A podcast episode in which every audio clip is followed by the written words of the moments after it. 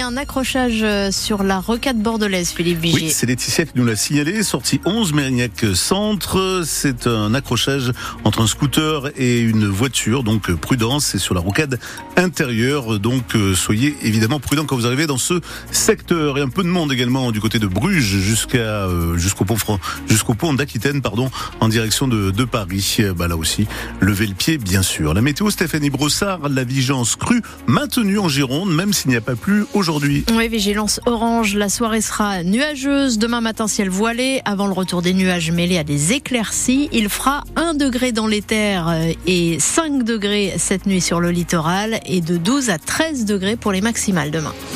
La mise au point en forme de coup de colère de Gérard Lopez sur euh, le réseau social X. Le président et propriétaire des Girondins de Bordeaux en appelle au respect du secret médical et de l'intimité d'Albert Ellis, placé dans un coma artificiel, hospitalisé au CHU de Bordeaux depuis le choc qu'il a subi à la tête lors du match face à Guingamp samedi, alors que des informations circulent sur l'évolution de son état de santé.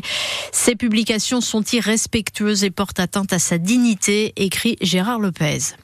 La FNSEA et les jeunes agriculteurs annoncent une nouvelle action demain matin, pacifique mais ferme pour défendre leurs droits, écrivent-ils. Opération de blocage de Castelfrère, le principal négociant bordelais, dès 5 heures du matin à Blanquefort, face, disent-ils, à la pression constante du négoce viticole qui refuse de tenir compte des coûts de production réels. Et au Salon de l'agriculture à Paris, les producteurs de lait font savoir aujourd'hui qu'ils craignent que le prix plancher voulu par Emmanuel Macron devienne en réalité un un prix plafond qui ferait stagner leur rémunération.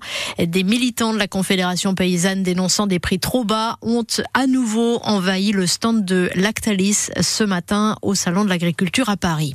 Face euh, aux difficultés financières de certains agriculteurs et pour tenter d'apaiser leur colère, le gouvernement a demandé aujourd'hui le soutien des banques et deux types d'aides vont être mises en place, annonce aujourd'hui le ministre de l'économie Bruno Le Maire. La possibilité pour ces exploitations agricoles en difficulté d'avoir un différé de paiement d'un an de leur dette bancaire, puis un rééchelonnement jusqu'à trois ans de cette dette bancaire. Ce sera évidemment un soulagement très important pour toutes les exploitations agricoles qui sont les plus en difficulté. Je le redis, un an de différé du remboursement, puis trois années de rééchelonnement de la dette. Le deuxième instrument qui sera mis à leur disposition, c'est un prêt à taux préférentiel dont nous sommes convenus avec le président de la Fédération bancaire française qu'il serait compris entre 0 et 2,5% en fonction de la situation des exploitations.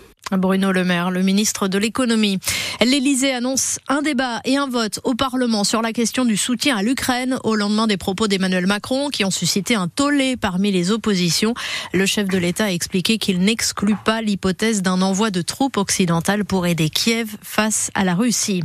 72 armes à feu et plus de 3000 munitions saisies dans la propriété d'Alain Delon dans le Loiret, perquisition menée après le signalement du juge des tutelles alors que l'acteur de 88 ans gravement malade vit désormais sous protection judiciaire.